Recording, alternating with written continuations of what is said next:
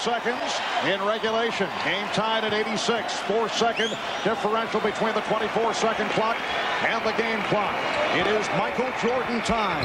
Scotty Pippen looking, looking for Michael Jordan. Checks the clock. Five on the 24. Here's Jordan. Did not have the shot. What y'all wanna do? Wanna be ballers, shot brawlers. Hallo und herzlich willkommen zur zweiten Episode des Triple Double Podcast, den ersten rein deutschen NBA Fantasy Basketball Podcast. Mein Name ist Michael Schneider. Mein Name ist Tom Schneider. Ja, und zusammen sind wir die Schneiders, nicht verwandt und äh, nicht verschwägert, das österreichisch-deutsche Duo. Ja, Tom, freut mich, dass wir heute wieder zusammensitzen. Wir Ich haben ja unsere Hörer und uns selbst ja auch einige Zeit quasi warten lassen. Das war nicht leicht für uns, weil wir haben halt hohe Ansprüche an uns gestellt, klarerweise. Und muss ehrlich sein, bei der ersten Episode haben wir noch ein bisschen mit der Technik gestruggelt, wie man so schön sagt. Und da mussten wir auf jeden Fall nachbessern und haben wir auch jetzt, wie ihr hört, ich glaube, die Qualität ist jetzt 1A. Ähm, wir haben da ein bisschen aufgerüstet, daher muss ich auch unseren Sponsor erwähnen, Santander Kreditbank. Nein, Spaß beiseite. Alles noch leistbar im Rahmen gewesen. Ähm, aber ja, deswegen verzeiht uns die etwas lange Wartezeit. Wir werden jetzt wirklich abliefern. Das ist, äh, wird von meiner Seite, von unserer Seite jetzt auf jeden Fall versprochen. Und ja, Episode 2, wir wollen euch nicht länger auf die Folter spannen. Es gibt noch vieles zu reden. Wir sind in der dritten Woche der NBA.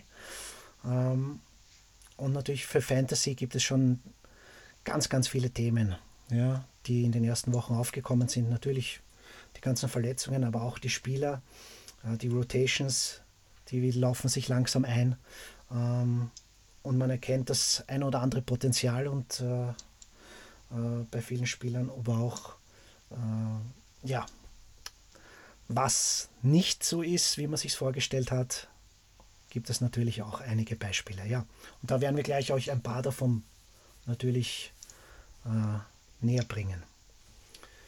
Gut, würde ich sagen, äh, steigen wir gleich ein. Wir besprechen hauptsächlich äh, Yahoo Fantasy. Ja, da sowieso auch. Wir haben zwar in der ersten Episode auch äh, Basketball.de und Basket.de angesprochen. Äh, bei Basket.de sind jetzt die Trades schon offen mittlerweile, seit 1. November. Und da hat man ja nur acht Trades, da habe ich gleich fünf verbraucht, so wie immer. Aus einem Trade oder zwei Trades wird dann gleich die halbe Mannschaft ausgetauscht und ja, das ist leider der Knackpunkt dann. Man kann dann während der Saison kaum mehr eingreifen und das ja, ist dann etwas schwierig. Bei Basket.de. Ja, ja. Bei Basket.de ist es, glaube ich, jetzt äh, mit 11., 12. November dann soweit. Aber auch bei Basket.de gut gestartet in einer Fantasy-Liga, bei der ins Gesicht von Stau- Staudemeyer Fanliga. Shoutout. Ähm, Nummer 1, klar. Und Sehr gut. auch bei, den Fa bei Yahoo Fantasy läuft sehr gut. Also ich stehe vor, in beiden Ligen vor einem 3 zu 0 und hoffe damit die Tabellenspitze zu erklimmen. Wie schaut es bei dir aus, Tom? Ich steuere mit meiner Mannschaft jetzt auf das 2-1 zu, nachdem ich ähm, gleich in der ersten Woche eine wirklich unglückliche und knappe Niederlage hinnehmen musste. Oi, Jo. das tut weh, aber ja. Da es kommen noch viele Wochen. Also da kristallisiert sich dann immer langfristig das bessere Team natürlich raus, auch wenn es oft enge Geschichten gibt. Was war da der Knackpunkt? Würde mich nur interessieren bei dir. Gab es da eine Kategorie, wo es wirklich nicht gepasst hat oder war das dann schon nicht mehr ganz so in Reichweite? Ich meine, es war die Freiwurfquote, es könnte auch die Feldwurfquote sein, aber auf jeden Fall irgendeine Quote, wo dann wirklich um 1 oder maximal 2% noch in der letzten Nacht Autsch. gewechselt ist zugunsten von ihm. Also ja, wir haben auch danach noch kurz uns ausgetauscht, weil er auch meinte, da ist er gerade noch so davon gekommen. Aber ja, war echt ärgerlich. Aber gut, passiert Ja. halt, gehört auch dazu. Das gehört zum Fantasy dazu. Auch diese knappen Ergebnisse. Manchmal kann man die ja noch korrigieren, aber manchmal geht es einfach, geht sich's knapp nicht aus. Nichtsdestotrotz schauen wir uns das genauer an. Ähm, am Anfang müssen wir natürlich die absoluten Leistungsträger dieses Jahr erwähnen. Auch äh, ähm, in der Hoffnung natürlich, dass ihr den einen oder anderen euch beim Pick, beim, beim Draft ganz vorne gesichert habt. Also die Nummer 1 Option, ich glaube, die haben wir ja beide nicht, das ist Boogie Cousins. Heuer, den hast du nicht, oder? Nee. Nee, ich auch nicht. Aber der lief natürlich Monsterzahlen ab. Zurzeit ist unangefochten Nummer 1 im Fantasy. Ja, mit 29 Punkten, 14 Rebounds, 6 Assists, 2 Steals, 2 Blocks im Schnitt. Das ist natürlich abartig. Ähm, aber die Nummer 2, Janis Antetokounmpo, ist natürlich in allen meinen Teams vertreten. Habe ich auch schon in der ersten Episode erwähnt. Absoluter MVP-Kandidat und er, es ist zwar noch sehr früh in der Saison, aber er zeigt auf jeden Fall, dass er da definitiv mitspielen wird. Ja. Seine Quoten sind auch nicht von schlechten Eltern. 31 Punkte im Schnitt. Da besiegt er sogar Boogie Cousins.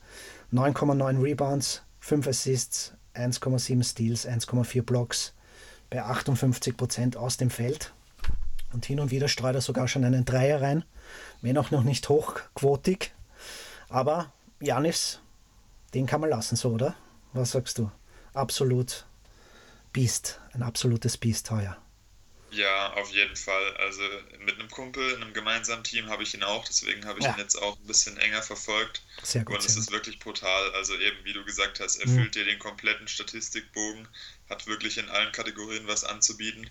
Und vor allem die 58 Prozent, die er momentan aus dem Feld schießt, Mhm. sind natürlich wahnsinnig gut. Also klar Ja. ist jetzt nicht realistisch, dass er das über eine Saison aufrechterhält, aber eben der zeigt da wieder mal, muss man sagen, echt eine Verbesserung zum Vorjahr und eben man darf echt gespannt sein, was man da noch von ihm bekommt. Absolut, ja. Also da, das wird sehr spannend weiter nachzuverfolgen. Ähm, dann komme ich eigentlich schon zum nächsten Leistungsträger. Der ist wahrscheinlich äh, etwas schon mehr subjektiver, ähm, weil sehen wahrscheinlich oder haben nicht viele am Anfang so gesehen. Aber Ben Simmons ist absolut ein Leistungsträger bei mir.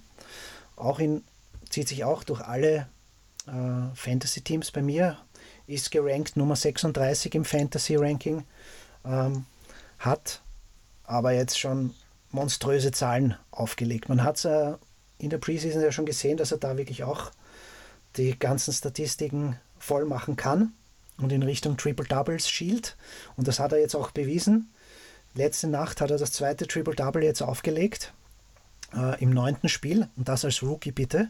Das hat nur Oscar Robertson äh, auch in seiner Rookie-Saison geschafft. Der hat, der hat allerdings drei in den ersten vier Spielen aufgelegt. Auch ein Wahnsinn, aber das waren halt andere Zeiten.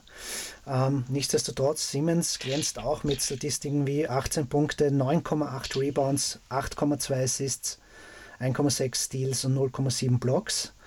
Bei auch 58 Prozent aus dem Feld. Ähm, das Lustige daran ist, er hat noch keinen Dreier getroffen. Ja? Er ist bei 0 aus 5. Also er ist nicht der große Dreierschütze. Und wenn er mal abdrückt, dann geht er auch nicht rein. Momentan noch zumindest. Ja.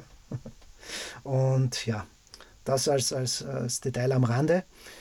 Ich habe es schon in der, ins Gesicht von Staudemeyer äh, Community gepostet und ihr seid natürlich auch herzlich eingeladen, dort mit, mit zu diskutieren oder auch bei uns äh, in der Triple Double NBA Talk Gruppe auf Facebook. Ähm, da habe ich schon ein bisschen äh, eine kleine Bold, Bold Prediction rausgehauen und nämlich so, kann Siemens es mit Westbrook, Westbrook aufnehmen, ja, bezüglich Triple Doubles. Ja. Momentan steht es 2 zu 3 für Westbrook, aber wie gesagt, Siemens erstes Jahr Rookie, dass er da überhaupt einmal mithalten kann, ist ja schon enorm. Ja. Von daher, also ich bin voll auf dem Hype-Train von Ben Simmons oben. Wie geht's dir damit? Ähm, ja, also zuerst mal muss ich auf jeden Fall meinen imaginären Hut vor dir ziehen, weil du warst ja ganz früh schon auf dem, auf dem Hype-Train mit dabei und ja, also der hat bisher alles bestätigt, was man sich von ihm erhofft hat eigentlich. Eben die Zahlen hast du schon angesprochen. Ja. Ich habe es jetzt gerade nochmal kurz abgecheckt. Es sind tatsächlich nur in Anführungszeichen 52% aus dem Feld, Okay. was aber immer noch ziemlich brutal ist. Und was mich persönlich auch überrascht, also natürlich abseits von den so hohen Rebound- und Assist-Zahlen, sind die Mhm. Steals. Ich habe es im letzten Podcast auch schon angesprochen gehabt, dass er eben in der Preseason tatsächlich, ich meine, es waren zwei Steals oder so pro Spiel hatte Ja. und jetzt auch wieder mit 1,6 da richtig gut mit dabei ist und eben zeigt, dass er da wirklich auch ein gutes Gefühl für hat, Pässe abzufangen und Leuten den Ball zu klauen. Mhm. Und ja, hat natürlich auch für einen Rookie die, äh, sage ich mal, fast schon obligatorischen vielen Turnover. Also ich glaube, so dreieinhalb sind es momentan ungefähr. Aber ansonsten stimmt bei dem Jungen absolut alles. Und eben, der hat jetzt erst zehn Spiele in der Liga gemacht. Also da ist noch Luft nach oben und ich bin gespannt, wie es mit dem weitergeht. Ja, absolut. Würdest du mit meiner Ball Prediction mitgehen oder ähm, ganz ja, realistisch? Es ist, es ist natürlich es ist ein absoluter Hot Take. Also Ja. zum jetzigen Zeitpunkt würde ich deswegen eher dagegen gehen. Ich, ich mir vorstellen könnte, dass er noch auf die berühmte Rookie Wall trifft und dann da nochmal einen, einen kleinen Einbruch erleben muss, auch wenn ich glaube, dass der im Vergleich zu anderen Rookies aufgrund seiner, ja, seiner jetzt schon ziemlich großen Abgeklärtheit nicht so groß sein wird. Aber ich denke, hinten raus wird ihm Westbrook da dann davon ziehen. Ja, kann ich absolut verstehen, ja, bin ich, ist nachvollziehbar. Aber wie gesagt, das gehört ja dazu, sich da ein bisschen aus dem Fenster auch zu lehnen. Auf jeden Fall feiere ich den Kerl extrem und bin sehr gespannt, wie es mit ihm weitergeht. Hoffe natürlich, dass er verletzungsfrei bleibt. Nachher schaut aber gut aus, zumindest jetzt. Ähm, Und ja, also mit Philly, die haben jetzt auch ein bisschen wieder auf 500er Basketball äh, nachgezogen. Das freut mich natürlich auch als Philly-Fan und als Embiid-Fan auch natürlich, dass der auch weiterhin sehr gut am Start ist und, und sehr gut liefert, mittlerweile schon bis zu 30 Minuten. Außer bei Back-to-Backs, wo er noch rausgenommen wird, aber ich denke, das wird auch bald der Vergangenheit angehören. Ähm, bin froh, dass ich die zwei am Start habe. Absolute Leistungsträger auch bei mir, ja. Und ja, die waren mir, da glaube ich, der dritte oder der vierte Pick beim Draft äh, es absolut wert und haben sich auch bestätigt. Gut, ja, dann kommen wir schon äh, zu unseren Guards. Da bist du ja eher der Curry-Verfechter, was dir auch vieles recht gibt. Er ist Nummer 3, glaube ich, im Fantasy-Ranking. Ich habe ihn ja auch in einem Team, aber nur weil ich Janis nicht bekommen habe.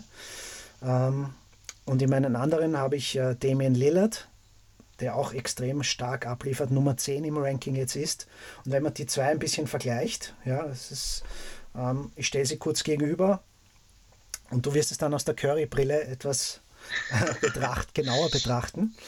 Ähm, äh, genau, Lillard hat momentan im Schnitt 26 Punkte, Curry 27,2. Ähm, Lillard 5,4 Rebounds, Curry 4,9. Lillard 5,9 Assists, Curry 6,1.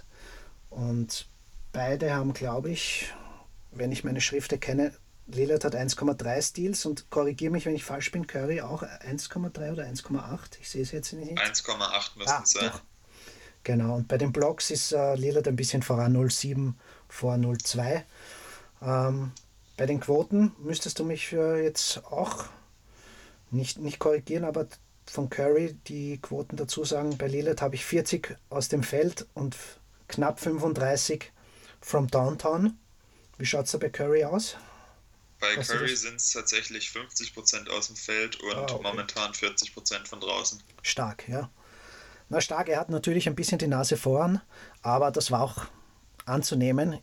Nicht soll äh, nichtsdestotrotz die, die Leistung von Damien Lillard nicht schmälern, der wieder ab, absolut das Zugpferd ist bei den Trailblazers und auch letztens wieder einige Game, Game-Winner reingeknallt hat und 30 Plus Spiele auch das eine oder andere schon hatte. Von dem her bin ich auch absolut zufrieden mit dem Kerl. Wie siehst du es mit Curry? Ist da noch Luft nach oben oder ist er schon wirklich auf Betriebstemperatur? Also was die, was die Totals angeht, also 27, 5 und 6, das kann er mir ruhig bis zum Ende der Saison liefern, da beschwere ich mich gar nicht. Was ähm, ja auch ziemlich schön sind, sind die 50% aus dem Feld, Ja, weil das ja für einen Guard wirklich auch echt stark ist. stimmt. Nur, ja, bei der Dreierquote ist man bei Curry ja immer so ein bisschen verwöhnt. Also Mhm. da sind 40% ja fast schon schwach. Da würde ich mir hoffen, dass es wieder ein bisschen nach oben geht, sich so bei vielleicht 43% einpendelt. Aber was ich äh, auch noch positiv hervorheben würde, und zwar bei beiden, sind die Freiwurf, die Freiwürfe, die sie ziehen. Also Genau. die Menge an ähm, geworfenen Freiwürfen ist nämlich bei beiden momentan auf einem Career High. Lillard mit 8 und Curry mit 7 gerundet. Mhm. Und beide treffen auch wirklich brutal gute Quoten. Ähm, bei Lillard sind es momentan 92 und bei Curry im Moment tatsächlich sogar 95 Prozent. Also ja. da können die beiden auf jeden Fall auch einem enorm weiterhelfen. Ja, Abgesehen absolut. von den vielen Dreiern, die sie einem reinhauen. Ja, ja. Äh, die Freiwürfe sind ja abartig. Also Curry hatte da, glaube ich, einen Streak von, weiß nicht, über 50, die ja. am, am Stück, also nicht am Stück natürlich, aber ein Stück quasi alle versenkt hat. Und dann, glaube ich, mit einem ist dann die Serie gerissen, aber das war, ja. Also das ist natürlich extrem stark, solche Sachen. Ja. Aber heutzutage trifft er sogar äh, Andre Drummond schon seine Freiwürfe hochprozentig. das stimmt. Auch das ist möglich. Ob der Hype real ist, werden wir noch sehen. Aber man glaubt es kaum. Auch hier gibt es Verbesserungen, Improvements. Ja. So, gut. Dann würde ich gleich schauen.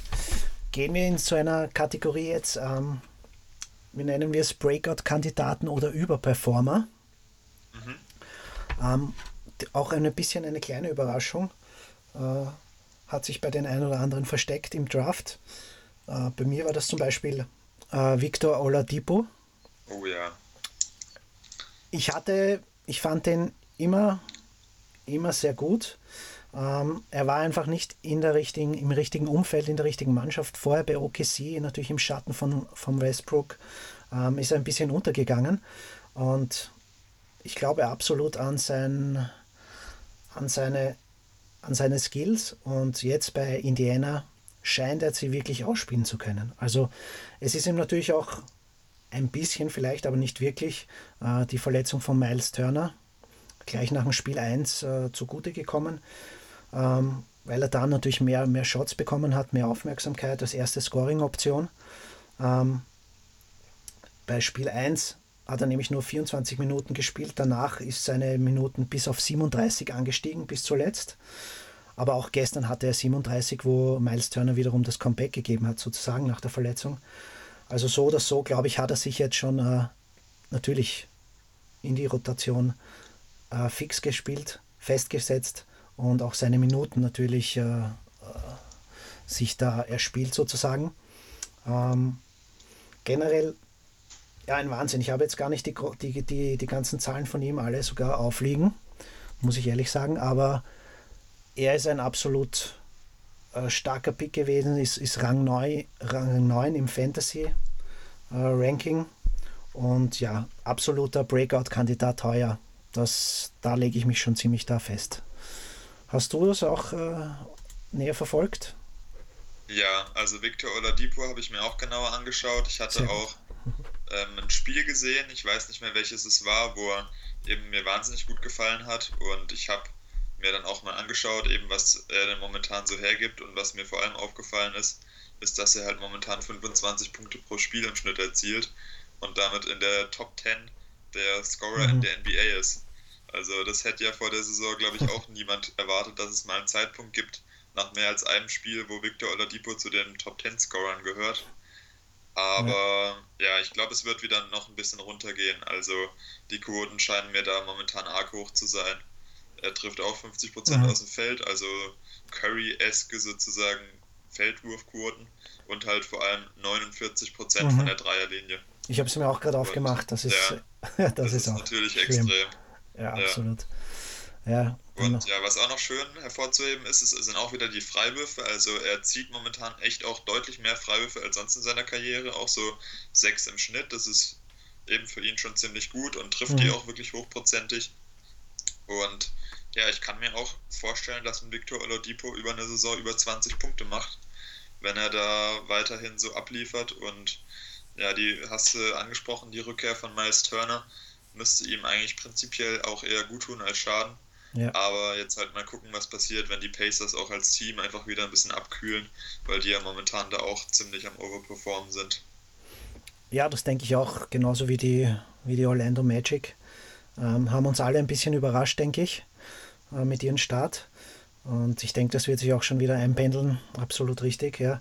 Von daher wird auch sicher ein bisschen abkühlen, aber nichtsdestotrotz absolut starker Start und ich hoffe auch, dass es so weitergeht, natürlich in, in dieser ähnlichen Richtung für Oladipo. Würde mir natürlich und meinem Fantasy-Team zugutekommen. ähm, Hast du einen ähnlichen Spieler äh, am Start, den du da auch schon näher besprechen möchtest? Ähm, Oder ja, ich- ich, habe sogar jemand im Angebot. Okay. Und zwar Eric Gordon. Der ist zurzeit under the radar, behaupte ich jetzt einfach mal, auch echt ziemlich gut unterwegs. Macht auch 23 Punkte pro Spiel. Dazu dreieinhalb Assists. Und ähm, ja, zieht auch sechs Freiwürfe pro Spiel, so wie Oladipo, trifft sie auch mit 86 Prozent, also echt stark. Feldwurfquote ist eher so mittelprächtig mit 42 Prozent. Aber das ist vor allem der Tatsache geschuldet, dass er momentan elf Dreier pro Spiel nimmt. Das Wow. ist äh, mit Abstand am meisten aus der ganzen NBA. Also der Junge kennt zurzeit überhaupt keine Gnade von hinter der Dreierlinie. Und ja, ich habe ihn auch in einem Fantasy-Team und eben, da springen pro Nacht im Schnitt vier äh, verwandelte Dreier raus. Also ist schon gut. Und du hast ja auch noch Ryan Anderson, nicht zu vergessen. Ja. Ja, also was die Dreier angeht, habe ich bisher gut eigentlich. Probleme gehabt, weil ja, Das mit glaub ich. Curry und eben, das ist echt gut. Das kann ich mir gut vorstellen. Ja, Eric Gordon auch, auch wieder ein heißer Kandidat. Vielleicht auch wieder für den Sixth, Sixth Man Award. Oder wer weiß. Auf jeden Fall liefert er wieder extrem stark ab. Das stimmt, ja. Bezüglich dessen. Ähm, gut, gehen wir weiter. Auch ein Kandidat, der kein, definitiv kein Breakout-Kandidat ist, weil er Rookie ist, aber ein momentan extrem überperformt das ist Kyle Kuzma. Aber ich habe auch schon am Anfang gesagt, der Hype ist real. Deswegen müssen wir uns auch kurz diesen Jingle reinziehen, den ich extra dafür vorbereitet habe.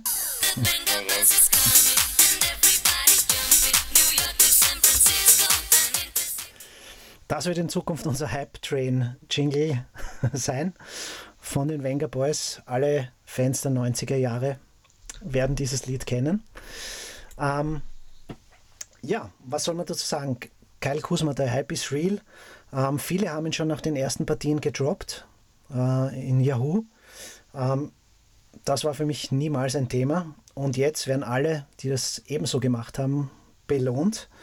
Nämlich äh, in dem Fall, dass Larry Nance Jr. jetzt äh, vier bis sechs Wochen ausfällt ähm, und Kuzma gestern gestartet ist. Auf der vier bei den Lakers und gleich mal mit 39 Minuten äh, Spielzeit äh, äh, durch, durchgekommen ist sozusagen. Und da hat er extrem geliefert. Ja. Also ich habe jetzt nicht die Zahlen von gestern direkt auflegen, aber seine durchschnittlichen Zahlen sind auch schon nicht ohne. Sind auch 15,7 Punkte, 5,7 Rebounds, 1,4 Assists, 0,6 Steals bei einer Field Goal Percentage von 56 Prozent. 33 Prozent von der Dreierlinie und Frei, Frei, Freiwürfe sind auch ganz okay mit 76. Also das auch für einen Rookie.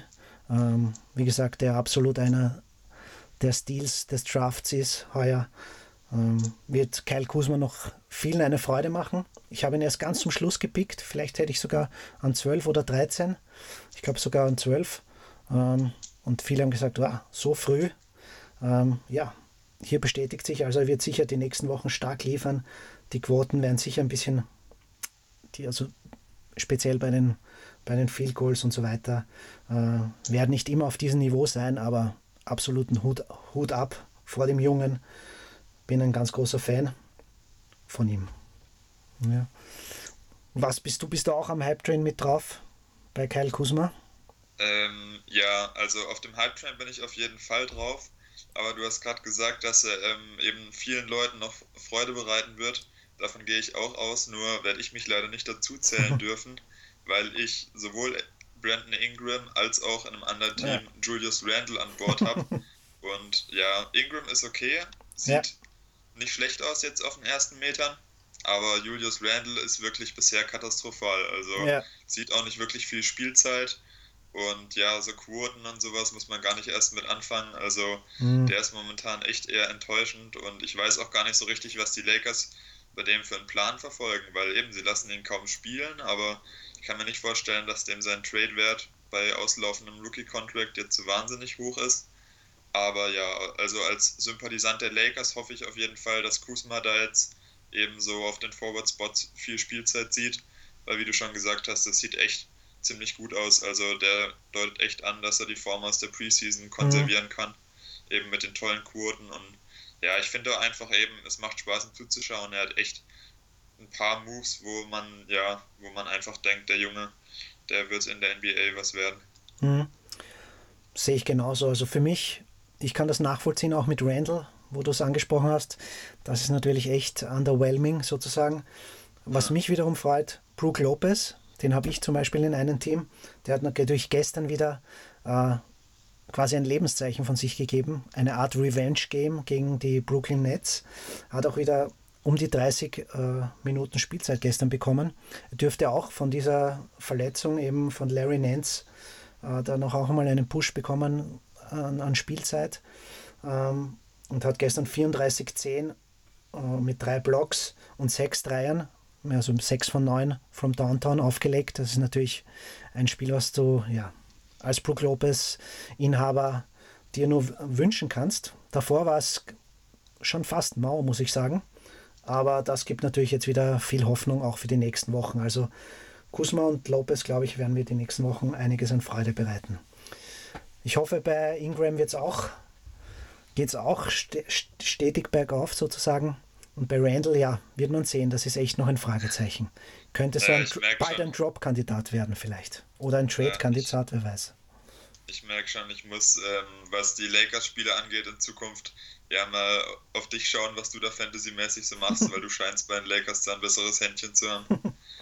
ja, scheint so. Mein Kusma war mein Wunschkandidat.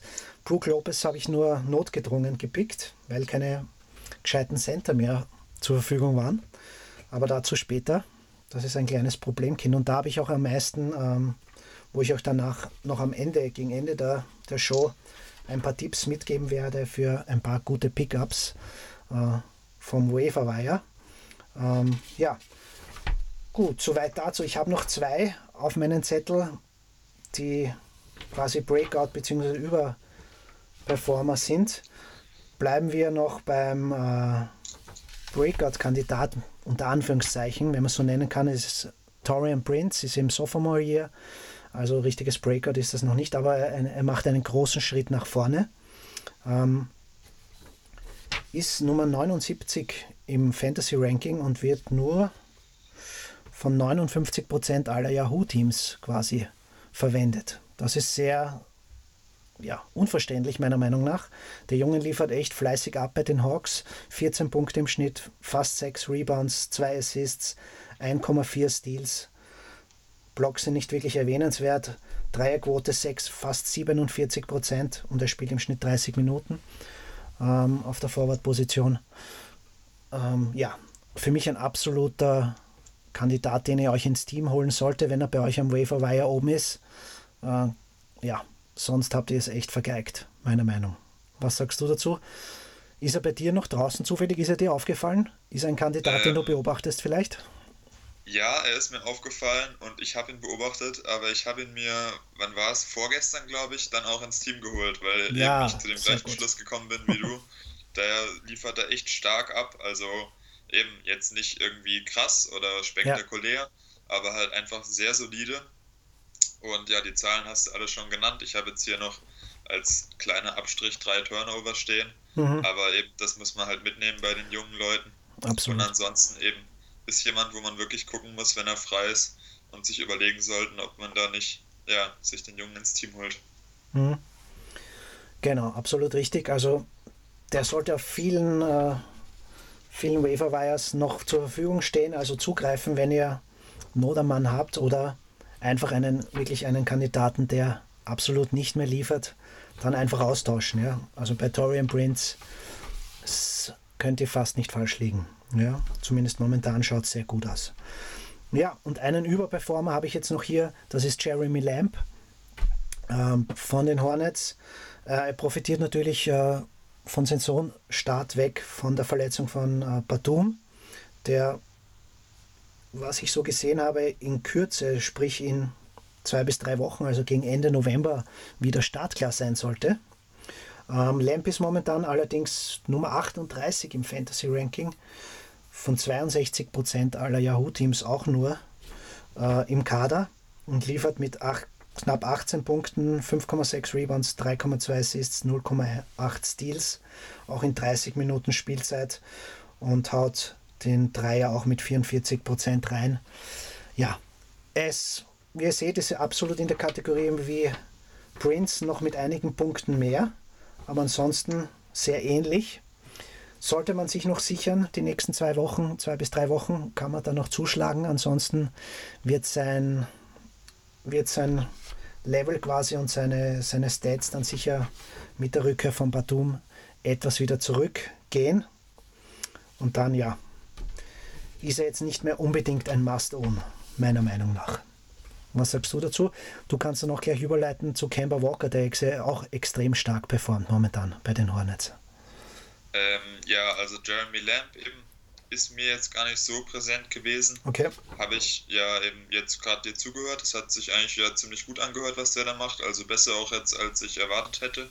Aber als Besitzer von Nicholas Batum hoffe ich natürlich, dass der eher früher als später zurückkommt und dann von Lamb ja wieder die Rolle ein bisschen kleiner wird. Ja. Und ja, Kemba Walker hast du gerade noch gemeint. Genau. Der ist zurzeit auch echt stark. Ich habe jetzt da leider auch keine konkreten mhm. Zahlen vorliegen, aber habe ihn ja in meinem Fantasy-Team und der hat mir bisher auch, gerade was Punkte angeht, wirklich ähm, ja eben starke Zahlen geliefert und auch die Quoten müssten sich eigentlich sehen lassen. Ja, also ich glaube sicher auch, dass er Top 20 oder Top 30 Kandidat ist bei Fantasy. Ich habe es jetzt auch nicht aufliegen, aber was ich auch so mitverfolgt habe, auch ex extrem stark performt ja. in letzter Zeit. Von daher Gratulation dazu, dass du Kemba Walker am Start hast. Aber ja, cool, dass du äh, Batum gest gestasht hast sozusagen. Was erwartest du dir, wenn ich da gleich nachhaken darf dann äh, von ihm? Weil das wieder doch, er wird doch eine, einige Zeit sicher brauchen hier, um auf Betriebstemperatur zu kommen. Aber was sind so Du wirst ihn ja sicher dann noch näher verfolgt haben, schon letzte Saison. Auf was freust du dich oder was, warum stashst du Batum? Was erwartest du dir dann, wenn er wieder zu 100% da ist? Beim ähm, Ja, also Batum ist jemand, der, glaube ich, relativ breit aufgestellt ist. Also der ja nicht nur Scoring liefert, mhm. sondern eben auch gerade als sekundärer Playmaker von den Hornets eingesetzt wird. Deswegen hoffe ich, dass er da meine Assist-Zahlen wieder ein bisschen pushen kann und ja eben ein paar Rebounds abgreift. Ich weiß, dass er leider nie so der effizienteste war. Also muss ich da mal gucken, eben inwieweit sich das auf meine Quoten auswirken wird. Aber ich hoffe vor allem halt eben, dass er ein starkes All-Around-Game, auch mit einer guten Defense, der macht glaube ich auch so um die zwei Stocks, also Steals und Blocks kombiniert, dass er da eben mich in verschiedenen Kategorien, was äh, Totals angeht, pushen kann. Mhm, ja. Alles klar. Gut, ja, dann würde ich sagen, machen wir gleich den nächsten Schritt und das sind äh, Verletzungssorgen und. Ah, äh, halt ganz kurz, da muss okay. ich kurz einhaken. Ich habe ähm, noch ah, zwei Leute auf meinem Zettel stehen. Gerne. Und Bitte. über einen würde ich sehr gern reden und zwar ist das der Herrn Christaps Porzingis. Oh ja, sehr gerne. Ich weiß jetzt nicht, ob man ihn als Overperformer äh, bezeichnen kann, weil das scheint mir fast schon mhm. real zu sein, was der momentan abliefert. Aber jetzt momentan sind es 29 Punkte, 8 Rebounds und ein Assist. Mhm. Mit, äh, garniert mit zwei Blocks. Und ja, die Quoten sind momentan so, dass ich behaupten würde, die kann er über eine Saison halten. Also es sind 48% aus dem Feld und 35% von draußen. Mhm. Ich weiß nicht, ob er wirklich 29 Punkte über eine Saison konserviert. Das erscheint mir dann doch arg krass, aber eben, er scheint bei den Knicks momentan wirklich so die Schlüssel in der Hand zu haben und da komplett ja. grünes Licht zu bekommen von den Verantwortlichen. Deswegen könnte ich mir vorstellen, dass er tatsächlich am Ende der Saison zumindest mal über 25 Punkte im Schnitt erzielt. Was meinst du dazu? Ja, ich habe es natürlich auch eng verfolgt. Ich habe ihn nur bei einem äh, im Basketball.de Team drinnen.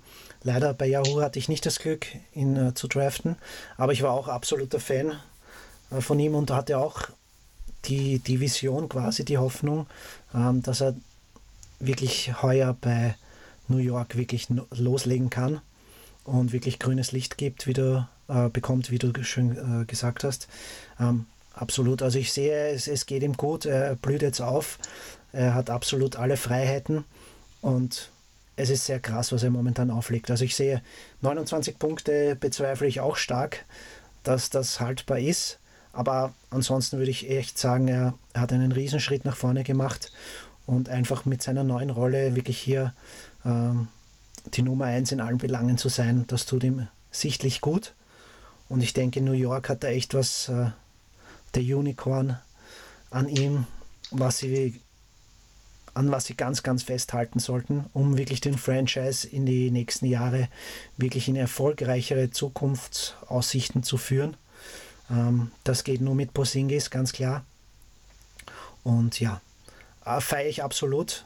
Absolut krasse Sache, ja. Und ich hoffe, das bleibt auch so. Also ich würde eher sagen, überperformen, nein. Ja, mit ein paar Abstrichen. Also ich sehe das schon wirklich als, als Schritt nach vor für, für Posingis. Also absolut. Okay, ja, ähm, dann habe ich noch als, ja, so ein bisschen als Sneaky-Kandidat Kelly Oubre Jr. Das ist oh. jetzt nicht wirklich spektakulär, was der an totalen Zahlen liefert. Also es sind momentan so 12 Punkte, 6 Rebounds und ein Assist. Mhm. Aber was mir bei ihm vor allem aufgefallen ist, ist, dass er auch momentan wahnsinnig gut seinen Dreier trifft. Also es sind momentan auch 50 Prozent und äh, 2,5 Makes pro Spiel. Mhm. Und ja, außerdem zwei Stocks. Könnte auch jemand sein, wo vielleicht noch in der einen oder anderen Liga auf dem Markt ist. Und ich habe mir den Dreier auch mal angeschaut, habe jetzt viele Wizard-Spiele gesehen. Der sieht echt ziemlich gut aus, so von den Mechanics her. Deswegen könnte ich mir vorstellen, dass er diese Saison ihn auch zum ersten Mal in seiner Karriere wirklich hochprozentig trifft. Also wenn man da jemand sucht, der noch ein bisschen die Quoten vorantreibt, dann ist Kelly Upro Jr. da, glaube ich, eine ganz gute Adresse. Ja, gut, dass du das sagst. Da könnte ich eigentlich auch noch einen Spieler von mir in, äh, in die Waagschale werfen, wenn, wenn du das erlaubst. Ja, bitte. Ähm, da wäre Donovan Mitchell von den Jazz. Den würde ich hier auch gern äh, noch als, als Player to watch mit reinholen. Ähm, habe ich eigentlich erst zum Schluss geplant gehabt. Habe ich mir erst kürzlich ins Team geholt. Ähm, ja, krass, krass für einen Rookie, was der jetzt schon mittlerweile auflegt. Er hat natürlich immer wieder Up and Downs, was üblich ist natürlich bei so einem jungen Herrn. Aber die letzten zwei Spiele sind schon hammermäßig. Also da hat er Career High von äh, 28 Punkten rausgehauen. Ähm, bei 4 von 10 von Downtown. Ähm, hat jetzt äh, die, das vorletzte Spiel auch mit 25 Punkten ziemlich gut abgeschnitten. Ähm, dazu kommen oft noch so um die sechs Rebounds, zwei, drei Assists, zwei Blocks, zwei Steals. Das mischt sich so immer wieder drunter bei seinen Statistiken. Also er bringt auch mehr als nur Scoring-Qualitäten mit. Und wie gesagt, von draußen um die 40 Prozent wirft er. Also das ist schon echt stabil. Und ihm kommt natürlich jetzt auch zugute, dass bei den Jazz Joe Johnson äh, sich verletzt hat und für einige Wochen ausfällt. Ähm, Rodney Hood auch noch nicht wirklich so abliefert. Der muss auch erst äh, in Fahrt kommen äh, und wechselt sich da mit Joe Ingles quasi in der Rotation ab. Ähm, hat jetzt auch schon über 30 Minuten gesehen, die letzten Spiele. Hatte am Anfang nur um die 13 bis 20, 25 Minuten und jetzt auch schon über 30 teilweise äh, Spiele. Also absoluter Player to watch und äh, sollte man sich auch bald ins Team holen, wenn der weiter so performt. Äh, ist auch nämlich nur von 36 Prozent aller Teams im Besitz.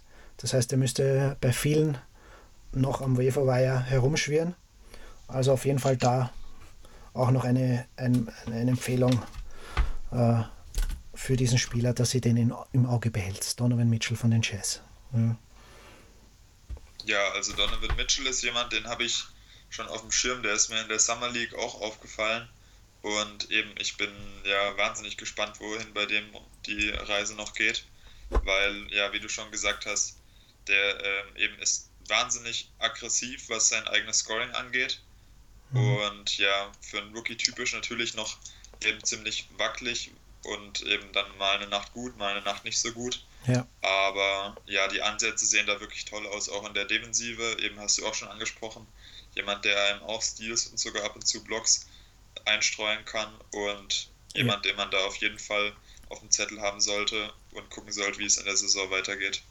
Und ja. was auch schön ist bei ihm natürlich, dass er eben momentan 25 Minuten im Schnitt sieht. Auch natürlich gewissermaßen bedingt durch die Verletzung. Mhm. Aber ich habe das Gefühl, dass die Jazz ihn da wirklich früh ins kalte Wasser werfen wollen und einfach mal gucken wollen, was sie da von ihm bekommen. Ja, denke ich auch so. Also wie gesagt, man muss auch äh, das eine oder andere Spiel mal mit einer einstelligen Punktezahl oder schlechten Quoten leben, aber ich denke, er ist da immer für ein, ein, ein oder anderes Highlight gut.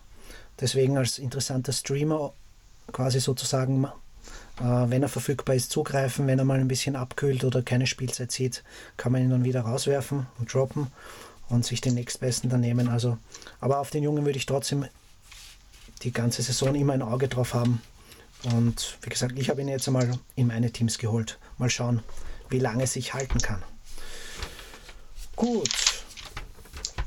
Dann würde ich vorschlagen, ich habe es vorher schon angekündigt, ganz kurz äh, äh, zu einigen Verletzungssorgen und zu den Absteigern momentan.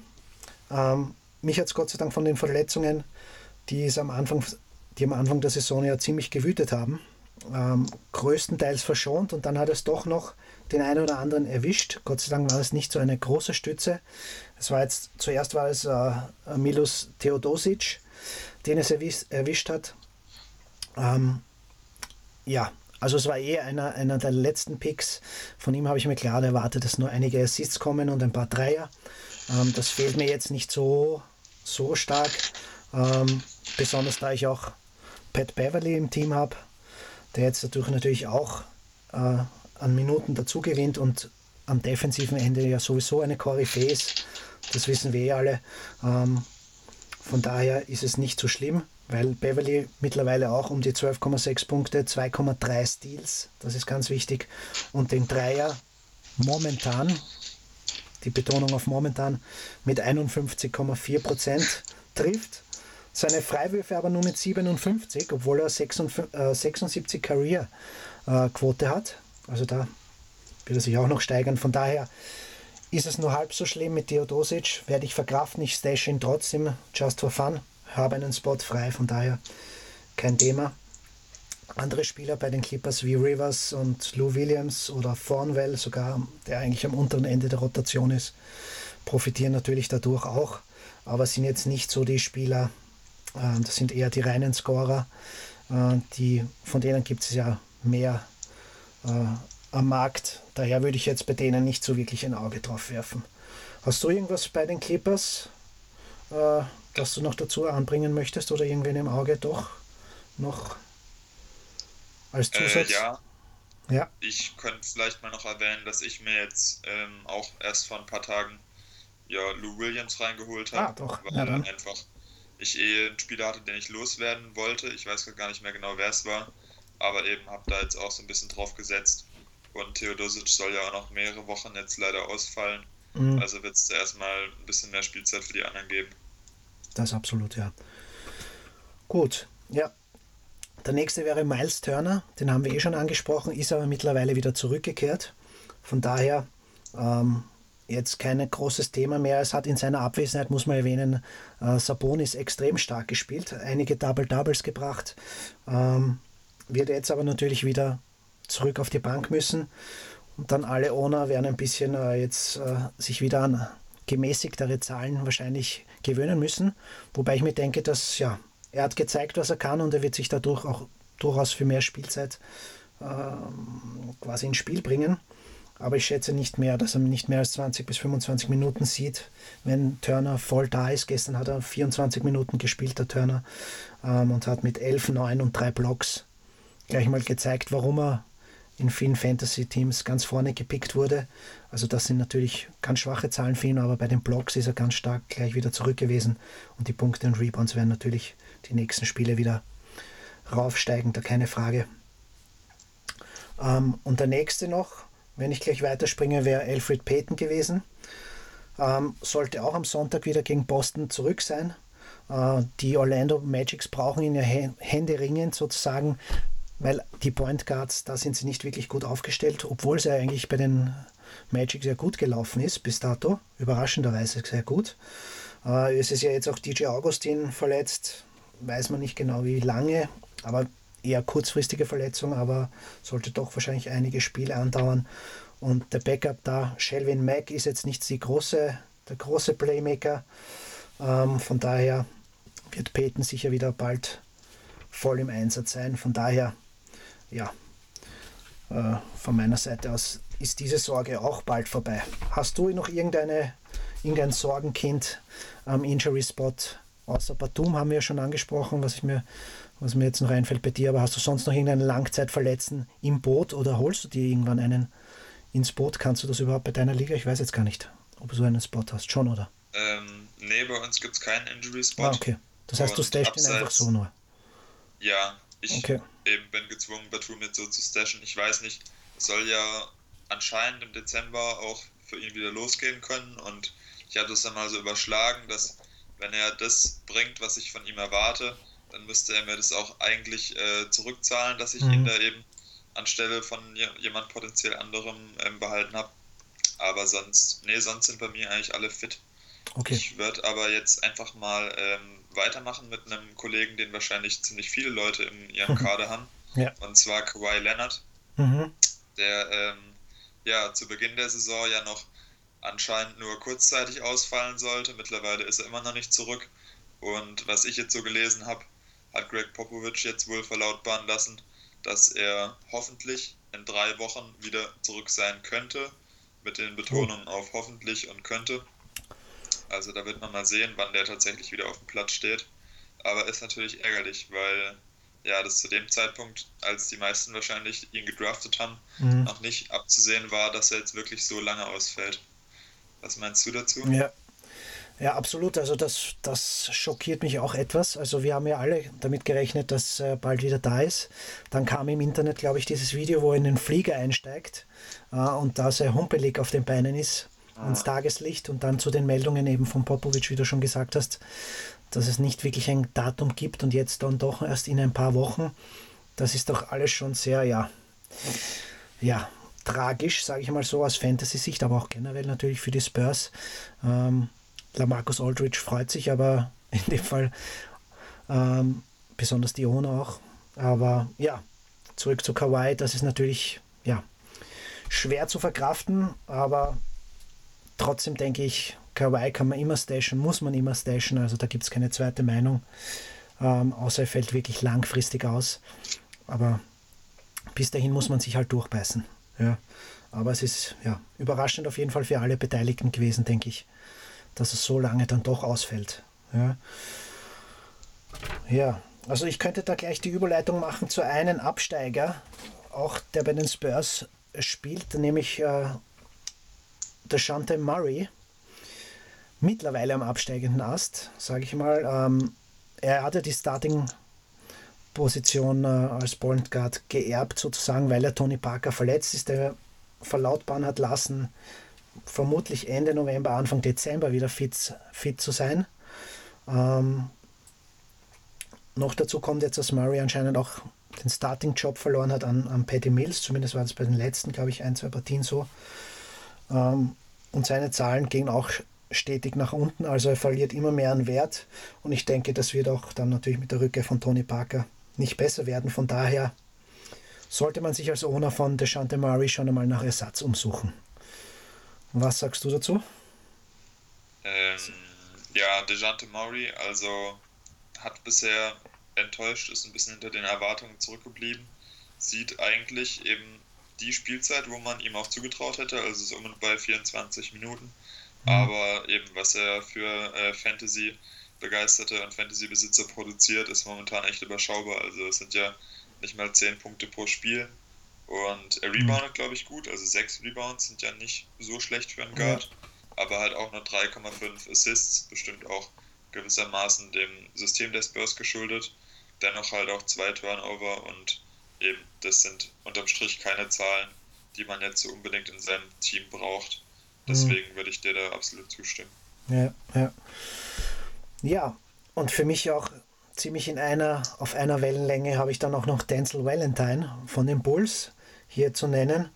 Ähm, bin eigentlich Fan von dem Kerl und habe, glaube ich, in vielen Teams habe ich ihn mit an Bord geholt, jetzt nicht äh, bei Yahoo, aber bei anderen, weil ich mir gedacht habe, dass er doch in der Rotation von den Bulls hier seinen Platz finden wird. Aber es wäre nicht die Bulls und es wäre nicht Fred Heuberg, der hier konfuse Rotationen immer wieder ans Tageslicht bringt und mit Aussagen wie Justin Holiday ist unsere Nummer 1 Scoring-Option, äh, ja, das verlautbaren lässt. Ähm, mittlerweile ist es ja ganz klar, dass Mark Hannen hier das Heft in der Hand hat, nachdem sich Bobby Portis und äh, Nikola Mirotic ja selber ins Ausgeschossen geprügelt haben. Lustigerweise, Portis ist, äh, hat sich quasi mit der Prügelei sogar was Gutes getan, nämlich einen Konkurrenten ausgeschaltet und ist nach acht Spielen wieder an Bord. Das kann ich gar nicht gut heißen. Also absolut kein Fan von dieser Entscheidung von Bulls, aber das passt einfach zu dem Ganzen. Äh, ich will jetzt gar keine unschönen Wörter verwenden, deswegen halte ich mich zurück, aber nichtsdestotrotz, ja, das ist ein bisschen chaotisch bei den Bulls, haben wir eh erwartet, vielleicht sogar in den einen oder anderen äh, Ausmaß, aber so vielleicht dann doch nicht. Bei Valentine, wie gesagt, ist Holiday das Problem und jetzt auch Nwaba, der auf einmal den Starting-Job hat auf seiner Position. Ähm, der muss man zu ihm zugute halten, defensiv wirklich sehr gut. Auch mit vielen Rebounds, glaube ich, elf Rebounds beim vorletzten Spiel und auch mit den einen oder anderen Block oder Steal aufwarten kann. Nicht der große Scorer, aber dürfte sich jetzt auch ins Rampenlicht spielen bei den Bulls, zumindest temporär. Bei denen weiß man ja nie. Und Valentine muss sich da überall hinten anstellen. Von daher überschaubar seine Zeit zwischen 16 und 36 Minuten. Und er kann noch nicht wirklich mit seinen Stats überzeugen. Von daher würde ich ihn, wenn ihr ihn habt, äh, gegen einen heißen Free Agent droppen oder auf jeden Fall ganz, ganz genau beobachten die letzten also die nächste Zeit, weil ich bin da nicht ganz überzeugt, ob hier wirklich noch großartig sich viel tun wird. Also eher ein Drop-Kandidat Denzel Valentine für mich. Was sagst du zu den Bulls und zu Valentine generell? Mark Hannen vielleicht noch? Ja, also zu den Bulls hast du, glaube ich, alles gesagt, sowohl was die Franchise als Gesamtheit angeht, als auch was äh, konkrete Personalentscheidungen aller Bobby Portis angeht. Da würde mhm. ich mich einfach mal kommentarlos anschließen. Ja. Und was Denzel Valentine jetzt noch anbelangt, ja, also ich muss sagen, ich bin auch ein bisschen enttäuscht, weil prinzipiell halte ich auch nicht so wenig von dem Jungen, aber ich habe das Gefühl, dass die Bulls ihn da einfach auch ein bisschen in so eine, in so eine Spot-Up-Shooter-Rolle reindrängen wollen. Also er nimmt im Prinzip mhm. nur Dreier aus dem, aus dem Stand und trifft die überraschend gut, 39 Prozent momentan. Also ja. immerhin eine Sache, die er einem anbieten kann, aber eben wie du auch schon gesagt hast, in allen anderen Kategorien ist es wirklich wenig dafür, dass er eigentlich eben phasenweise sogar einigermaßen vernünftige Anzahl an Minuten sieht. Mhm. Aber ja, niemand, den man im Team halten sollte, sondern im Gegenteil eher nach Alternativen umschauen. Ja, also es ist wirklich nur ein, ein, ein, eine Option in ganz tiefen Ligen. Und damit liegen meine ich tiefe Ligen, 14, 16er Ligen. Und ich glaube, und darunter also nichts für 10er oder 12er liegen. Da sehe ich kein Potenzial für Valentine. Ja. Ähm, generell, hast du irgendeinen, der in die ähnliche Kategorie wie Mario oder Valentine fällt, den du ansprechen möchtest? Ansonsten würde ich weitergehen. Äh, ja, man kann vielleicht noch kurz über Markus Smart reden. Ja, der ist bei mir auch auf der auch, Liste, ja. Ja, der auch viel Spielzeit bekommt, aber da wirklich wenig rausholt. Also es sind gerade so 10 Punkte bei absolut schlimmen Quoten, also wirklich 30% aus dem Feld, 29% von draußen. Freiwurfquote ist momentan auch bei 68%. Das ist alles nicht so ganz prall. Mhm. Immerhin gibt er einem ein paar Rebounds und Assists und sowas, ja. aber eben, also da hätte man auch, sage ich mal, jetzt noch einen Schritt nach vorn an äh, erwarten können, was das Scoring angeht. Mhm. Ja, absolut. Also ich war mir bewusst, wenn er in einem Yahoo-Team hatte ich äh, Smart gedraftet, dass er absolut wehtun wird bei den Quoten. Ähm, aber was er die letzten drei Spiele jetzt abgeliefert hat, ähm, das ist ja alles äh, Punkte einstellig. Äh, eigentlich, wenn man die letzten drei Spiele als Sample Size hernimmt, um die 20 Prozent. 20 Prozent äh, Field Goal Percentage, 29 bei den Dreiern, hast du hier gesagt. Es kommt hin und wieder Rebounds, ein paar Assists oder Steals dazu, aber an sich zeigt der Pfeil momentan nach unten bei Markus Smart. Ja. Von daher ist er für mich auch eher ein Player to watch, der kurz vorm Drop steht gegen einen heißen Free Agent. Ähm, ja, also bei Smart ist das immer so eine Sache, der hat extreme Up and Downs, das haben wir schon letzte Saison gesehen und es scheint auch heuer wieder zu sein. Und wie gesagt, die die Trefferquoten sind ja extrem, äh, ja, ein Schuss ins Knie, um so schön zu formulieren. Wenn man das nicht auffangen kann, dann tut er einem sehr weh im Fantasy. Von daher immer ein Auge drauf werfen. Ähm, bei mir ist er wahrscheinlich nächste Woche draußen, wenn sich da nichts tut. Ähm, genauso gut ein Kandidat bei mir to watch, der kurz vorm Drop steht, aber der ein bisschen noch mehr äh, Vertrauen genießt als Markus Smart. Bei mir ist Josh Richardson von den Heat, der auch nur von knapp einer Hälfte äh, an Yahoo-Teams äh, gedraftet wurde, aber immer bekannt ist für, dass er ein paar Dreier einstreuen kann, dass er am defensiven Ende bei den Steals und bei den Blocks, besonders wo er sehr motiviert ist, äh, hier gute Zahlen auflegen kann. Aber genauso wie Smart ist er die letzten drei Spiele echt mickrig unterwegs, ganz schwach bei den Punkten, den einen oder anderen Rebound oder Assist ähm, kommt noch dabei raus, aber er hat ähnliche Quoten wie Smart die letzten drei Spiele, auch nur um die 25% aus dem Feld, 29 von der Dreierlinie. Von daher ist er auch ein Player to watch für mich, der kurz vorm Rausschmiss äh, steht. Aber ja, ich werde ihm noch das eine oder andere Spiel gönnen, glaube ich, äh, weil ich doch noch überzeugt bin, dass er defensiv sehr viel und gute Werte auflegen kann. Und das rettet ihm sozusagen noch ein bisschen den Arsch bei mir. Wie siehst du Richardson oder bei, bei äh, Ja, Richardson hast du, glaube ich, jetzt schon alles so gesagt. Die, eben die mhm. Quoten sind runtergegangen. Er liefert so ein bisschen was abseits der Punkte, aber sonst ist es auch eher schwach. Und ich würde an der Stelle jetzt auch noch einen dritten Guard ins Spiel bringen, der auch wahnsinnig schlechte Quoten schießt. Und zwar ist es J.R. Smith. Mhm. Habe ich mir jetzt auch die Tage mal angeschaut. Und da ist vor allem die Zahl 23, die einem ins Auge springt. Und zwar nicht nur als Rückennummer von seinem Kollegen LeBron James, sondern auch ähm, als Quoten und zwar sowohl aus dem Feld als auch von der Dreierlinie, wenn äh, J.R. Smith startet. Also das ist jetzt auch nichts, wo man sagen kann, der kommt mit der Rolle von der Bank nicht so gut zurecht, sondern das sind die Quoten, die er aus dem Feld trifft in den Spielen, wo er jetzt gestartet ist. Also der Junge hat bisher, keine Ahnung, der hat bisher gefühltes Basketballspielen verlernt ja. und ähm, ich hoffe, dass niemand von euch, der dazuhört, ihn in irgendeinem seiner Teams hat, weil eben der tut vorne und hinten momentan weh. Ja. Also ich kenne keinen Spieler, also der ist einer der extrem streakigsten Shooter der Liga, glaube ich, J.R. Smith. Und am Anfang hat es ja noch geheißen, eben wie Wade gekommen ist und er von der Bank gekommen ist, dass das ihm ein bisschen, ja, vielleicht Selbstvertrauen genommen hat. Ähm, aber an sich, ja, hat jetzt genau daran sich nichts geändert, obwohl jetzt Wade von der Bank kommt und er startet. Die, die, die, die Quoten sind grottig und ja, J.R. Smith ist absolut kalt. Kalt. Mehr kann man da nicht zu so sagen. Also momentan ja. Hoffe ich auch nicht so viele, dass ihr J.R. Smith im Kader habt, weil dann ansonsten würde ich auch eher sagen, raus mit den Jungen. Da gibt es einige heißere Free Agents draußen, die euch auch Dreier liefern. Da könnte sogar eher Kyle Korver mittlerweile enden. Würde ich fast sagen. Der liefert hin und wieder zumindest brauchbare Dreierquoten. Ja, gut, soweit, so gut. Ähm, jetzt kommen wir zu der Kategorie, die ein bisschen wehtut. Nämlich, was, gibt es äh, den einen oder anderen Bast? Muss es auch geben. Ähm, und zwar äh, ist bei mir habe ich bei basket.de nur zur Ehrenrettung, bei Yahoo Gott sei Dank nicht. Aber dort hatte ich mir ähm, Geoffrey Laverne gegönnt und äh, Jerebko von den Jazz. Und beide sind ja bekanntermaßen, haben nicht viel Spielzeit gesehen. Bei Laverne, okay, er ist verletzt gewesen oder ist noch immer verletzt. Das kann man noch zur Ehrenrettung sagen.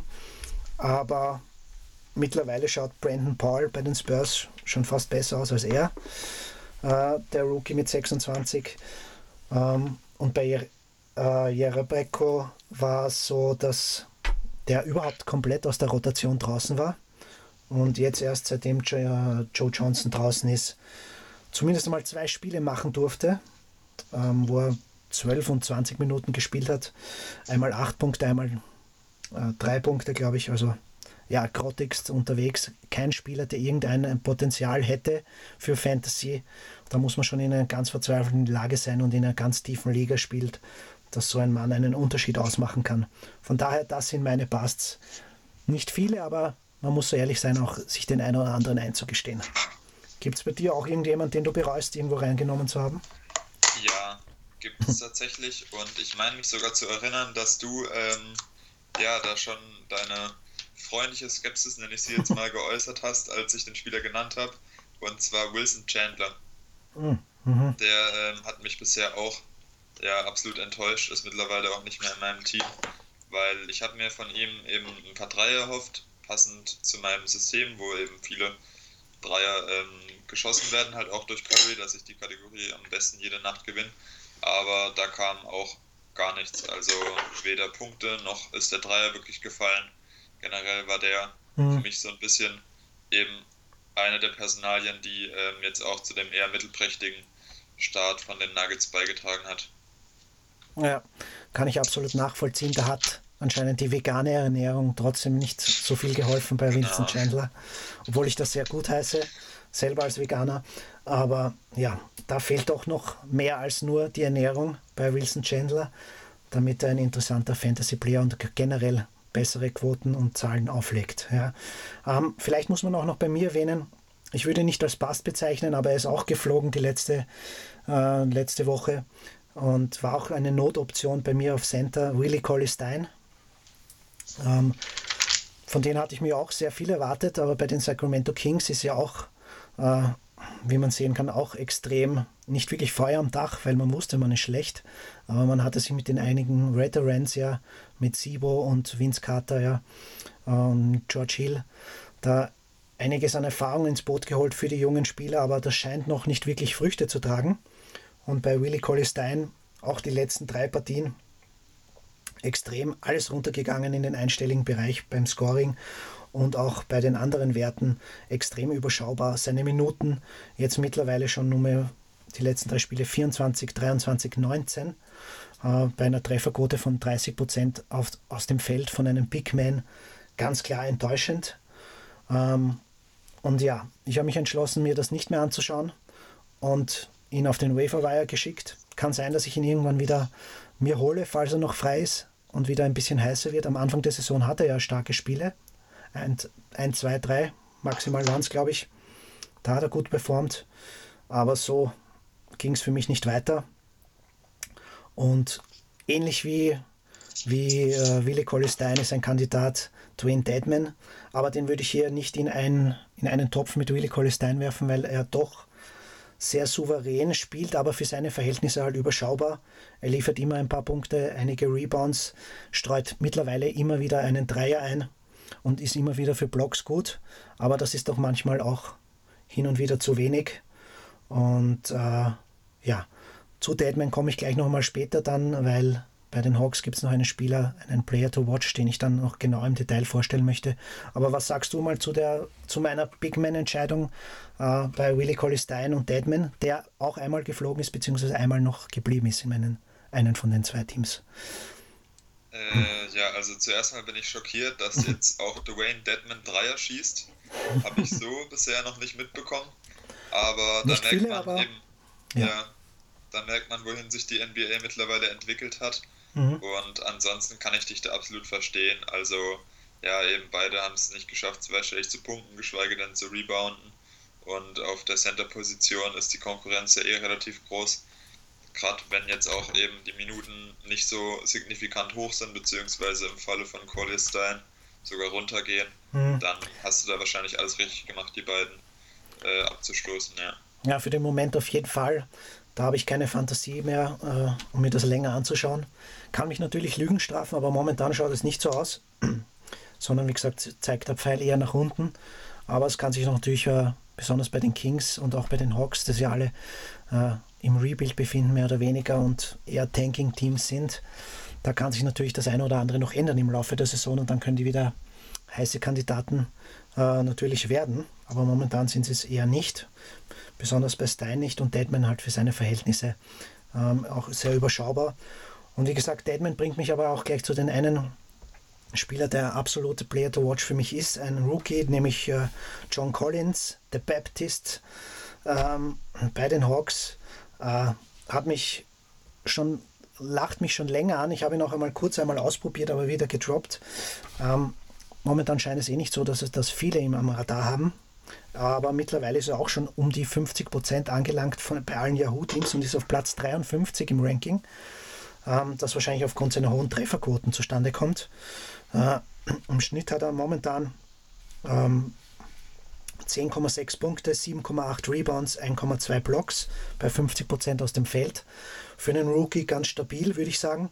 Ähm, hat immer um die knapp 20 Minuten gespielt, war wirklich nur strikt Backup von Deadman auf der 5. Ähm, aber es scheint jetzt end endlich so, ähm, dass die Hawks auch erkannt haben, dass sie mehr auf der 4 spielen können. Ähm, da ja auch Ilyasova jetzt lange verletzt war oder noch immer ist, mit Mike Muscala auch nicht so die, die große Koryphäe ähm, am Platz ist. Und hat er gestern anscheinend auch, äh, oder ich weiß nicht, im letzten Spiel vorgestern, ähm, 28 Minuten da bekommen, mehr als im Schnitt und eben auch auf der 4. Und das hat er dann gleich mit 8 Punkten, 12 Rebounds, 4 Blocks und 2 Steals. Ähm, ja, das hat er, damit hat er die Hawks belohnt dass sie mir auch auf der 4 Spielzeit gegeben haben. Von daher jetzt absoluter Player to watch und wahrscheinlich werde ich mir ihn nächste Woche schnappen, falls nicht irgendwer von der Konkurrenz zuhört und äh, äh, das vorher macht. Damit muss ich dann leben. Deswegen machen wir den Podcast hier. Ähm, aber ja, John Collins, absoluter Player to watch für mich. Äh, sehr stabil als Rookie und wie gesagt, im Atlanta-Team wird er im Laufe der Saison immer mehr Spielzeit bekommen dadurch natürlich auch immer interessanter werden. was sagst du zum ähm, Baptist? Ja, was mich überhaupt nicht schockiert, sind, dass er, er so gute Quoten hat aus dem Feld, mhm. weil, was ich bisher von dem Jungen gesehen habe, versucht er ja wirklich fast jeden Ball, den er Richtung Zone bringt, zu danken. Ja. Also ist er ja absolut dankfreudig und eben, das tut natürlich auch seinen Quoten gut. Ansonsten, was mir noch positiv aufgefallen ist, dass er für einen Rookie relativ oft an die Linie kommt. Also momentan um und bei drei Freiwürfversuche pro Spiel. Mhm. Die trifft er okay, so 70 Prozent, ein bisschen drüber. Ja. Und er hat aber auch nur einen Turnover, also eben das vielleicht auch seinem, seinem Spiel ein bisschen geschuldet, dass er halt, wenn er den Ball bekommt, dann auch aggressiv in die Zone geht und versucht hat abzuschließen. Aber bisher schafft er es, den Ball für Rookie-Verhältnisse echt sehr wenig wegzuwerfen. Mhm. Aber ich glaube, also ein richtiges Midrange-Game oder von draußen äh, kann man von ihm nicht erwarten und ist auch nicht auf seinen ähm, Skills dabei. Mal schauen, wie er sich die kommenden Jahre entwickelt, aber momentan schaut es nicht so aus, deswegen hast du absolut recht. Ist die Trefferquote gut, aber nicht überraschend. Ähm, wie gesagt, würde ich auf jeden Fall, wenn ihr Probleme habt auf der Center-Position oder auf der Bigman-Position generell, ähm, auf jeden Fall ist es wert, ihn genauer zu betrachten und eventuell mal ins Board, an Bord zu holen. Ähm, ja, einen Tipp hätte ich dann noch für euch. Ähm, und das war, das wäre Richard Holmes von Philadelphia 76ers. Ähm, wird allen Embiid-Ownern ein Begriff sein. Ich war Embiid-Owner auch letztes Jahr. Da war es ja nach 31 Spielen Sense und habe mir dann natürlich auch den Backup Richard Holmes gesichert, da ja Okafor nicht wirklich eine Rolle gespielt hat oder nur wirklich ganz temporär und momentan bei den Sixers ja gar nicht mehr und ja definitiv am Trade-Block steht und auch er selber keinen Bock mehr hat zu spielen und er ist auch bekanntlich nicht in der Rotation drinnen, sondern Amir Johnson eher in der Rotation. Und als Embiid-Owner muss man sich natürlich absichern, obwohl obwohl es momentan überhaupt nicht danach aussieht, dass äh, irgendeine Verletzung ein Problem sein könnte, aber man weiß halt nie. Und bei den äh, Centern hatte ich sowieso ein offenes Loch zu stopfen. Daher habe ich mir Sean Holmes gesichert, der jetzt am Freitag das erste Spiel gemacht hat. Wie zu erwarten, nicht viel. Er hat 10 Minuten gespielt, hat dafür 6 Punkte, 5 Rebounds geholt, 4 offensiv davon. Also für 10 Minuten ganz ordentlich, aber es macht natürlich noch nicht den großen, allzu großen Unterschied. Äh, man muss jetzt beobachten, wie er sich äh, äh, die Backup-Rolle damit mit Amir Johnson ausmacht, aber ich denke, er wird ziemlich bald aufgrund seiner defensiven Skills und auch er kann auch einen Dreier hin und wieder reinnetzen und einige Blocks äh, aufs Papier bringen. Von daher sehe ich ihn defensiv auf jeden Fall weiter vorne als Amir Johnson und denke, dass er ihm dann die Minuten wegnehmen wird. Das heißt, Vielleicht ist ja maximal 20 Minuten sehe ich für Holmes äh, realistisch, aber wahrscheinlich werden es ein bisschen weniger werden. Aber das sollte reichen, um ein bisschen, äh, ja, um ihn an Bord zu holen, wenn, wenn Not am Mann ist. Da könnte schon das eine oder andere an Stats liefern, die entscheidend dann sind. Besonders, wie gesagt, am defensiven Ende. Wie siehst du das Potenzial von den Jungen oder ist er für dich, siehst du da kein Bedürfnis? Äh, ja, weiß ich nicht. Also Richard Holmes ist jetzt jemand, ja, ich finde, es sieht immer so ganz nett aus, aber eben, ich glaube, also, ich meine, du hast es ja schon gesagt, über eine Backup-Rolle wird der mhm. nie groß hinauskommen. Und ich persönlich, wenn ich bei den Philadelphia 76ers die äh, Fäden ziehen würde, dann weiß ich gar nicht, ob ich ihn überhaupt in meiner Rotation drin hätte. Also ich würde, glaube ich, lieber mit Embiid spielen und dann die Backup-Minuten von Johnson, wo ich halt ungefähr weiß, was ich bekomme. Und dann eventuell sogar ab und zu Sarge auf die 5 ziehen. Mhm. Aber klar, wenn er da jetzt ab und zu Spielzeit bekommt, muss man mal gucken, was er draus macht. Und wie du schon gesagt hast, eben defensives Potenzial ist da. Genau. Ja, ich meine, er hatte letztes Jahr auch nur 20 Minuten im, Schritt, im Schnitt, wobei man sagen muss eben, dass er hauptsächlich äh, davon gelebt hat, dass im Beat komplett draußen war, klarerweise. Ähm, er ist dann auch, glaube ich, schon äh, gestartet, auch die meisten Spiele. Damals, sobald Okafor im Weg vom Fenster war oder auch nur mit Backup. Äh, knapp 10 Punkte, 5 Rebounds, einen Block und 35 Prozent von draußen bei 1,4 Attempts. Ja, wie gesagt, nicht die großen Zahlen, aber wenn man da Not am Mann hat und äh, wie gesagt keinen, keinen äh, stabilen Bigman hat, äh, kann man sich den einmal anschauen. Ist aber auf jeden Fall ein Player to watch und man wird sehen, ob es sich lohnt, ja, über die kommenden Wochen, ob, wie, ob er seine Rolle ausbauen kann, festigen kann. Wenn nicht, ja, dann gibt es auch natürlich noch andere, wie gesagt, John Collins etc., die wir schon erwähnt haben, die dann wahrscheinlich die bessere Wahl sind. Gut. Ich würde mal sagen, für das Erste werden wir die, die Spieler im Detail durch, die uns wirklich am Herzen gelegen sind. Ich hoffe, ihr konntet da einige Tipps äh, mitnehmen. Ich, ich würde dann noch den einen oder anderen äh, allgemeinen Rat gerne quasi euch mitgeben, wenn, wenn du nichts dagegen hast, Tom. Oder habe nee. ich jetzt irgendwas vergessen? Okay. Nee, überhaupt ähm, nicht passt weil doch immer wieder auch ich lese davon und mir selber ist natürlich auch schon die Frage gekommen, was sind so die wichtigen Grundregeln oder sage ich einmal so die, die essentiellen Erfahrungen, die wichtig sind beim Fantasy, besonders im Bereich von, äh, von eben Free Agents, von Trades und so weiter. Was gilt es zu beachten? Meine, generell ist ja vieles sehr subjektiv, ist klar. Man schaut sich sein Team an, man sieht, wo sind die Schwachstellen, wo muss ich nachbessern, besonders in den, in den wöchentlichen Ligen hat man ja einige Möglichkeiten, unter der Woche zu reagieren äh, und nachzubessern. Ähm, das ist ganz klar, das ist ganz subjektiv, dafür gibt es keinen allgemeinen Rat. Aber was man sehr gut immer berücksichtigen kann, besonders in solchen Ligen eben ist, ähm, dass man sich anschaut, wenn man Interesse an einem Spieler hat, der Zahlen auflegt, die einen, also die man brauchen könnte, ist auch wichtig, wirklich zu beobachten, wie viele Spiele macht, macht der Junge in der Woche. Ähm, schaut euch den Spielplan an. Es gibt oft Teams, die mehr Spiele machen als die anderen, klarerweise, und dadurch mehr Spieler im Einsatz haben oder der Spieler mehr, mehr Games macht und daher natürlich auch produktiver sein wird, meistens. Ja. Wenn er spielt natürlich. Also da kann, man, kann sich durchaus auszahlen, dass man jemanden etwas voraus hat, äh, wenn man den ein oder anderen Streamer sich vom, vom Waverwire holt oder äh, schaut einfach, wer kann mir am meisten äh, Spiele bringen und dann hoffentlich auch äh, mit den Kategorien Punkten, die ich suche. Also ganz, ganz wichtig zu schauen, wie ist der Spielplan. Ähm, natürlich auch, wie sind die Gegner. Ja? Also wenn es immer nur Qualität, also hochwertige Spiele sind gegen Contender, ist es natürlich was anderes oder meistens was anderes ja, als gegen vermeintlich schwächere Teams.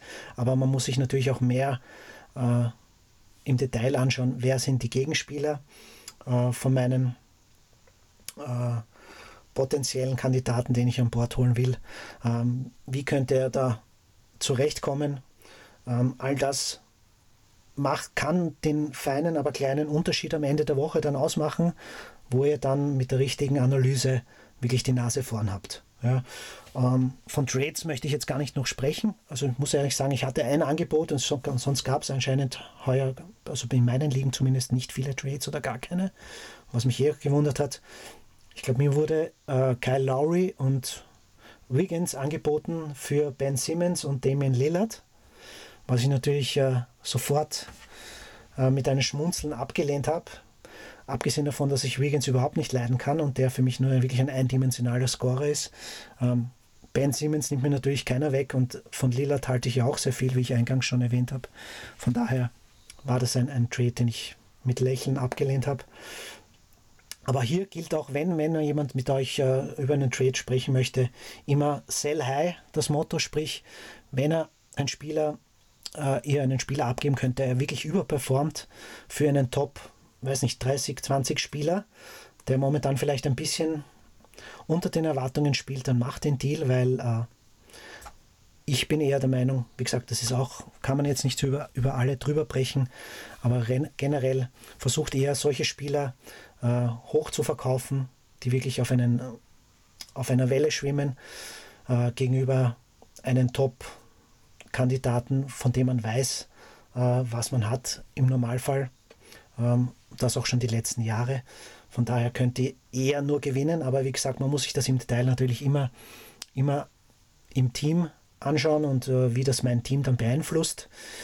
In dem Fall würde ich euch vorschlagen, äh, an euch äh, die Möglichkeit äh, anzubieten, dass ihr uns einfach mal in den kommenden Tagen und Wochen gerne mal Fragen rausschickt, egal über welche über welche Community, über welches Netzwerk. Wir sind auf Twitter, äh, einfach immer Triple Double Blog suchen. Äh, auf unserer Website ist natürlich tripledouble.blog. Ihr erreicht uns genauso gut auf Facebook. Da haben wir auch eine eigene Facebook-Community. Wie schon eingangs erwähnt, Triple Double äh, MBA Talk. Und ja, haut raus Fragen. Wir geben gerne unsere Prediction dazu ab, unsere Einschätzung, ob ihr den Spieler adden sollt, ob ihr traden sollt, was auch immer. Wir stehen da gerne zur Verfügung und freuen uns auf euch, eure Fragen. Wir haben in den nächsten Wochen wieder viel vorbereitet und werden uns jetzt, wie gesagt, laufender melden. Von daher möchten wir euch natürlich so eng wie möglich einbinden, weil es natürlich uns auch Spaß macht, solche Situationen zu analysieren. Von daher, ja, gebt einfach Bescheid und jetzt auch noch, Tom, das Wort an dich. Wie siehst du das? Hast du auch noch den einen oder anderen Ratschlag im Allgemeinen für unsere Hörer oder ähm, ja, generell einen Senf zum, zum Dazugeben? Ähm, ja, also was so allgemeine Strategie angeht, gerade beim Auswählen von Spielern, hast du jetzt, glaube ich, mal einem da ganz gute Tipps an die Hand gegeben. Ich würde auch nochmal aufrufen zum Fragen. Also, wenn ihr Fragen habt, sowohl allgemein was Fantasy angeht, als auch vielleicht speziell zu eurer Situation, mhm. zu, wie du gesagt hast, einem bestimmten Trade oder zu einem bestimmten Free Agent, der gerade irgendwo auf dem Markt ist, dann ähm, ja, traut euch die zu fragen. Und ja, das war es dann genau. erstmal von mir. Cool, ja, na, dann sind wir eh stabil auf eine Stunde 20 momentan haben wir die letzte Episode mit 1,40 doch noch knapp unterboten. Ja, aber ich denke, es sei uns entschuldigt, weil, wie gesagt, doch drei, drei Wochen Pause waren. Und ja, die, die Struggles bei der Technik sind behoben, wie, ihr ja jetzt ja live hören könnt. Ähm, von daher werden wir jetzt wirklich liefern können. Und wie gesagt, ja, mehr gibt es nicht dazu zu sagen. Freue mich, dass ihr eingeschaltet habt. Und wie gesagt, addet uns, schreibt uns, äh, liked uns, was auch alles geht in den sozialen Netzwerken und ihr findet alle Infos zum Blog natürlich ähm, bei uns auf der Seite tripledouble.blog. Und ja, bleibt mir nur mehr zu sagen, gute Nacht oder wie auch immer, schönen Tag, wann ihr den, den Pod hört. Und wir freuen uns schon aufs nächste Mal und auf eure Fragen. Und bis dahin, ja, brav bleiben. Tschüss und ciao. Genau. Ja, ich würde gerne auch noch ganz kurz ähm, zwei Shoutouts verteilen. Und zwar gerne einmal an meinen äh, Kumpel Patrick Linz, mit dem ich auch gemeinsam ein Fantasy-Team habe, der mir da als Co-Manager treu zur Seite steht. Und an LeBron James. Ich sag nur 57, 11, 7, 3 und 2. Brutal. Hast mir vorhin angeschaut, bin echt jetzt noch geflasht. Und ja, ja das war's dann wirklich von meiner Seite. Alles klar. Passt. Dann macht es gut und wie gesagt, bis zum nächsten Mal. Tschüss und ciao. Five seconds in regulation. Game tied at 86. Four second differential between the 24 second clock and the game clock. It is Michael Jordan time. Scottie Pippen looking, looking for Michael Jordan. Checks the clock. Five on the 24. Here's Jordan. Did not have the shot. What y'all wanna do? Wanna be ballers? Shot callers, brawlers.